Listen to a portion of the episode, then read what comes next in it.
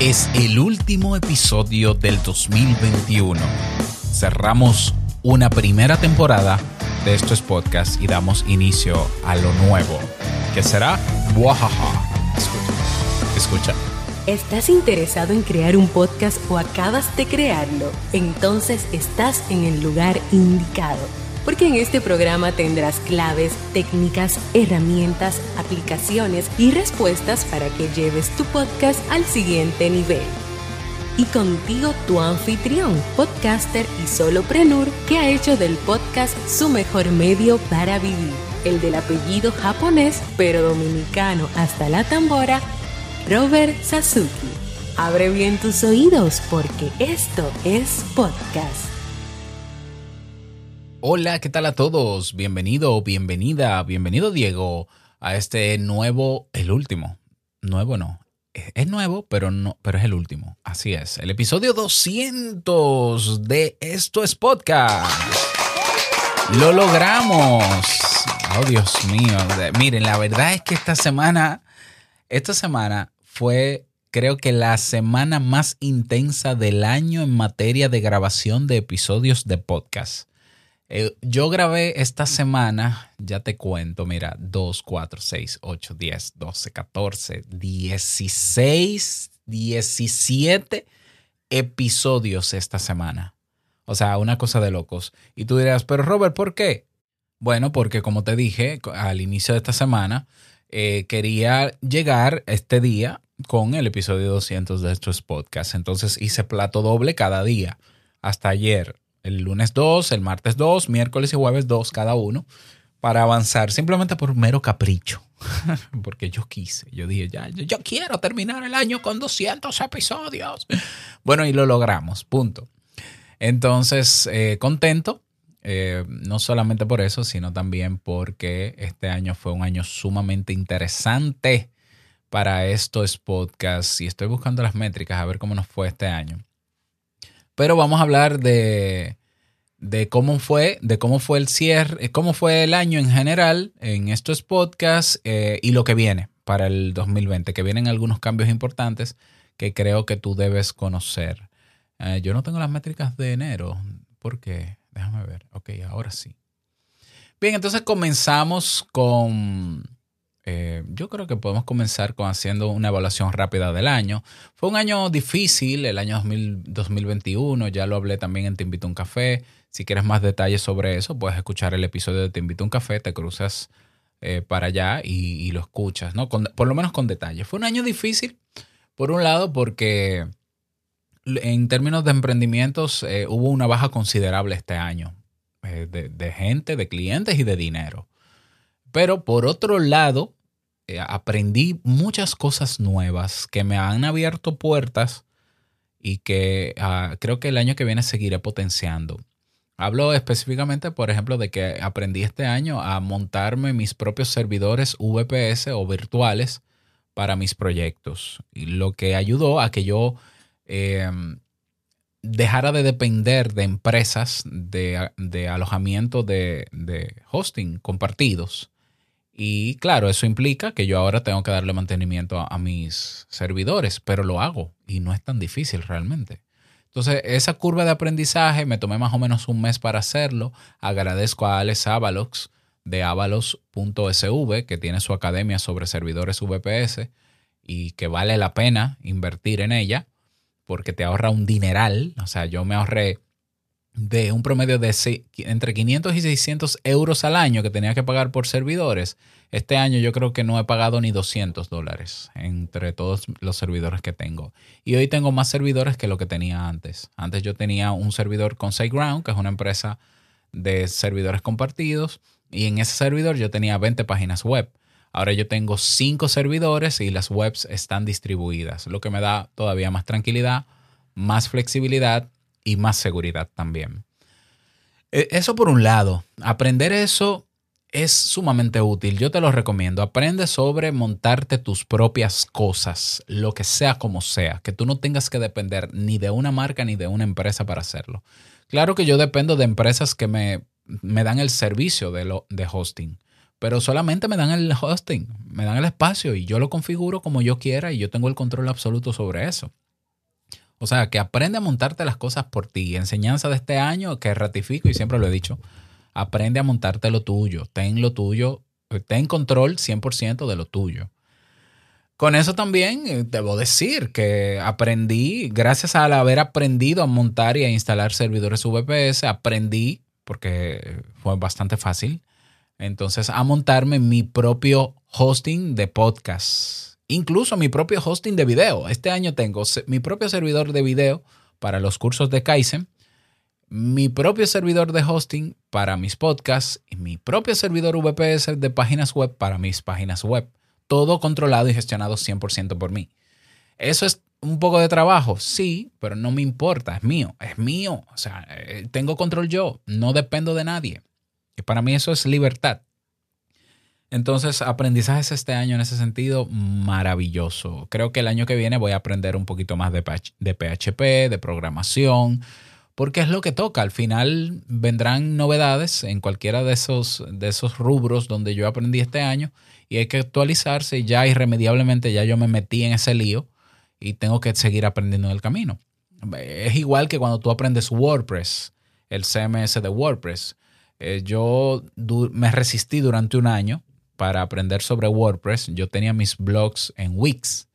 Primero en blogger.com, gratis. Luego en Wix, y yo pagaba en Wix. Ah, y yo veía WordPress como un mundo, y de hecho lo es, un mundo, es un universo WordPress todo lo que se puede aprender ahí. Bueno, gracias a Joan Boluda con su academia boluda.com, yo me inscribí, yo estuve dos años, fui de los primeros en inscribirme en boluda.com. Aprendí a dominar WordPress, pero me costó mucho tiempo, porque es que no paraban de salir que si plugins nuevos, que si actualizaciones nuevas, que si códigos nuevos, que si shortcodes nuevos. O sea, ya luego que tú aprendes WordPress, no paras de aprender WordPress, porque siempre hay cosas nuevas. Bueno, en materia de servidores, en materia de de, sí, de servidores también hay cosas nuevas. Entonces ahí estoy, sin miedo, feliz siempre que aparece algo nuevo. Em, lo que me dan, en vez de ganas de salir huyendo, es ganas de seguir aprendiendo. Y tengo amigos también, por ejemplo, los amigos de Lugonials en Cuba, que son desarrolladores y me dan una mano siempre que pueden. Entonces agradezco todo eso. Entonces, como te decía, este año fue de mucho aprendizaje en cosas que yo no me imaginaba. Por ejemplo, aprender a utilizar una blockchain o redes sociales basadas en blockchain. aprender a, monetizar mis podcasts gracias a esas redes sociales. He levantado casi mil dólares en dos meses publicando los episodios de mi podcast, que en cualquier otra red social no me remuneran de esa manera. Ni siquiera YouTube. Yo generé en noviembre eh, con el programa de partnership de YouTube, yo generé 12 dólares con anuncios de YouTube poniendo los episodios de mi podcast. 12 dólares. Ese mismo mes yo generé en Hive, en las plataformas tokenizadas, 600. Ya ahora en diciembre cierro creo que con un total de mil dólares. Así como lo oyes. Entonces, claro, eso también conlleva el uso de estas redes sociales tokenizadas, dominarlas o aprender a utilizarlas, mejor dicho.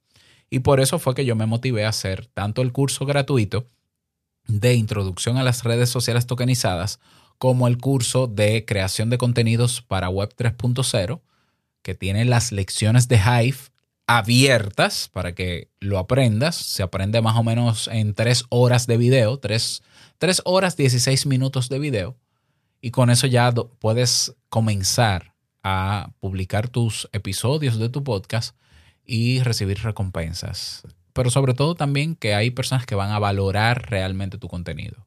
Hive ha sido el mejor descubrimiento del año, no solamente por la plataforma y lo que ofrece, sino también por la gente que conozco dentro y que hoy somos amigos.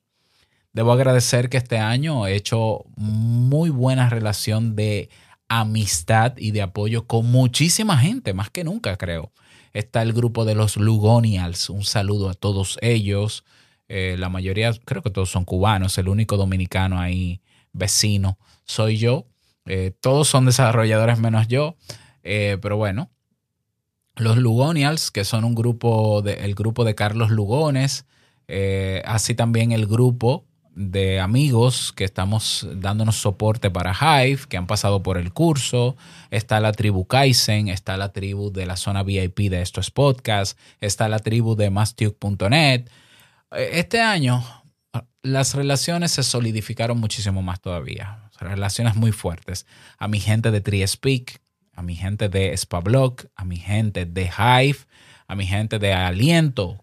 Todos esos son comunidades donde he conocido gente maravillosa y que se va a potenciar eso todavía muchísimo más el próximo año. Entonces, eh, yo creo que este año fue de maravillas.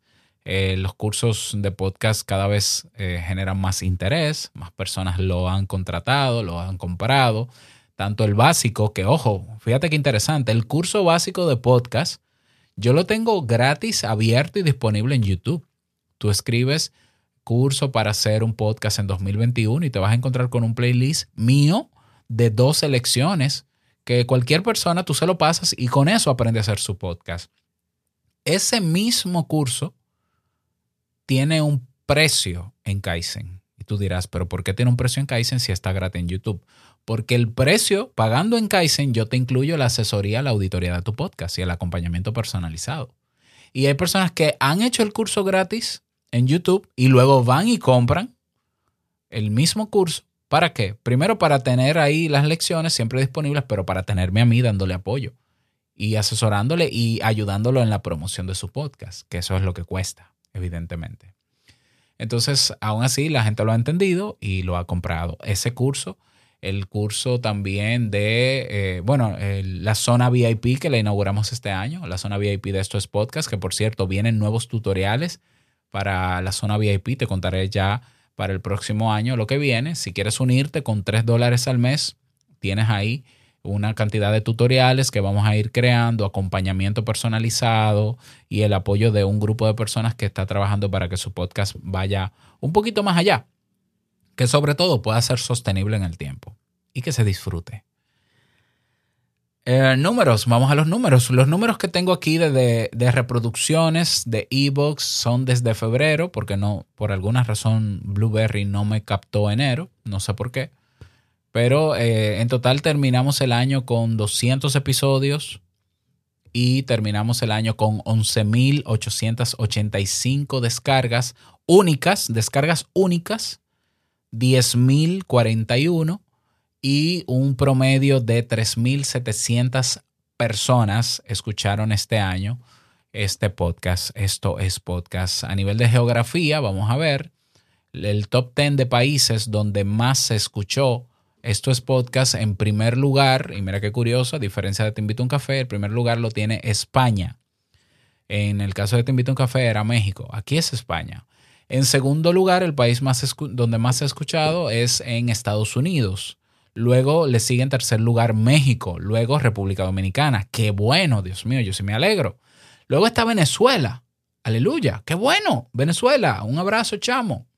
O chama. Eh, vale, qué chévere. Luego está Cuba.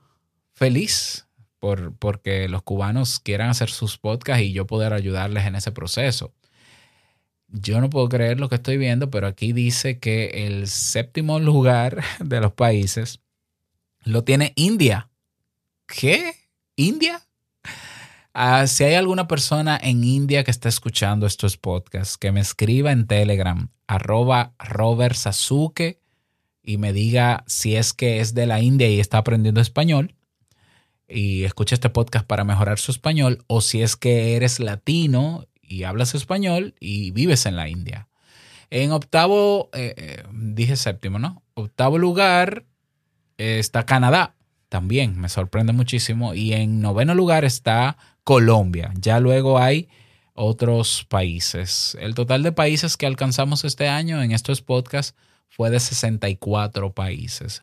Para mí es un número sorprendente porque estamos hablando de que este podcast eh, ya, ya no solamente es de, un, de nicho, es de micronicho. O sea, una cosa es la gente que siente interés cada año por hacer un podcast te confieso que este año se han creado menos podcasts con relación al año pasado. El año pasado se creaba un promedio, aparecían en promedio creo que 500 o no me acuerdo si 500 o 3000 podcasts diarios nuevos. O sea, una cantidad tremenda de podcasts nuevos. Este año el, el, promedio de podcasts que se crearon por mes, déjame ver, yo tengo por aquí eh, recursos, déjame buscar las estadísticas de mypodcastreviews.com. Eh, ya te voy a decir, este año cuántos podcasts se crearon. Dice aquí, según dice aquí, tenemos dos, a ver, que pasan por, el, por la biblioteca, por la librería de Apple Podcasts registrados hay 2.400.800 podcasts. En Podcast Index hay más. En Podcast Index, que es el índice más grande, tiene más de 4 millones. Ya te confirmo. Vamos a ver. Podcast Index tiene registrado 4.566.406 podcasts. entonces, en Apple Podcasts, según Apple Podcasts, el promedio de podcasts nuevos que salían al mercado es de mensual, perdón, 5 mil. Antes eran como, como 20 mil mensuales. O sea, es que evidentemente el 2020 se disparó porque la gente estaba en casa y, sintió interés y demás. Este año el boom del podcast no fue tal en ese sentido. Parece que ya la gente volvió al trabajo y demás y no se han creado tantos. De hecho, la línea se ha mantenido bastante horizontal de creaciones de podcast. Eh, entonces, esto es un tema, eh, una cosa es que haya gente que quiera hacer el podcast por moda y esa gente simplemente abre una cuenta en Anchor y lo suelta. Y otra cosa es el que ya ha hecho su podcast, lo comienza, pero sabe que necesita hacer un poquito más para que sea sostenible o para que sea destacable. Y es ahí donde se encuentran con estos podcasts. Yo debo decir que la plataforma que más me ayudó a llegar a audiencia nueva fue YouTube. Entonces, mucha gente me ha descubierto en YouTube con estos podcasts. Ah, entonces, bueno, esa gente, eh, esa gente que quiere mantener sus podcasts, de alguna manera, una parte de ellos ha escuchado este podcast. Fíjate que hoy tenemos, cerramos el año a nivel mundial con el 78.3% de los podcasts en el mundo, por lo menos en la librería de Apple Podcasts, inactivos. El 78% de los podcasts en la librería de, de, iTunes está inactivo, frente a un 21.6% que sigue activo. Imagínate si es un nicho. estamos hablando de que 21% son medio millón.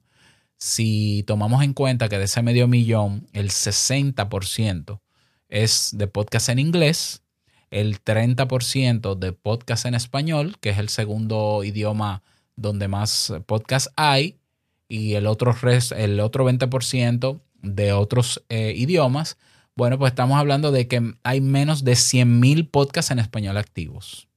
Más o menos, mal calculado, muy mal calculado, tal vez un poquito más. Pero imagínate que el, a ver, el, el 63% de los podcasts en el mundo no superan los 10 episodios, no llegan a 10 episodios. O sea, podcast con más de 10 episodios en el mundo, cerrando este año, hasta el momento, podcast que superan los 10 episodios, 37%, que son unos 895 mil, pero activos hay medio millón. Lo que quiere decir que este año el podcast tuvo una baja, eh, en, o sea, tuvo una alta en inactividad y una baja en producciones nuevas. Pero eso, es, eso no es tan malo, porque quiere decir que el que se dio cuenta de que hacer un podcast no es abrir una cuenta en Anchor y agarrar un micrófono y hablar por hablar, sino que requería un poquito más de criterio y de elementos, por lo menos para que sea sostenible. Un grupo de ellos está apostando en formarse. Y qué bueno yo estar ahí con mi podcast y con otros metapodcasts de otros compañeros también, que estamos ahí para dar ese apoyo. Así que esto es un nicho pequeñísimo, ya lo sabes, es pequeñísimo, pero eh, yo me alegro por tener el, por haber tenido el alcance que tuve este año y seguiremos trabajando por más. Hoy tenemos alcance, estos podcasts tienen alcance en ya en Hive, por ejemplo, en personas que quieren montar su podcast, que son miembros de Hive y que se están apoyando en el curso gratuito, en el curso básico, mejor dicho, de cómo hacer un podcast.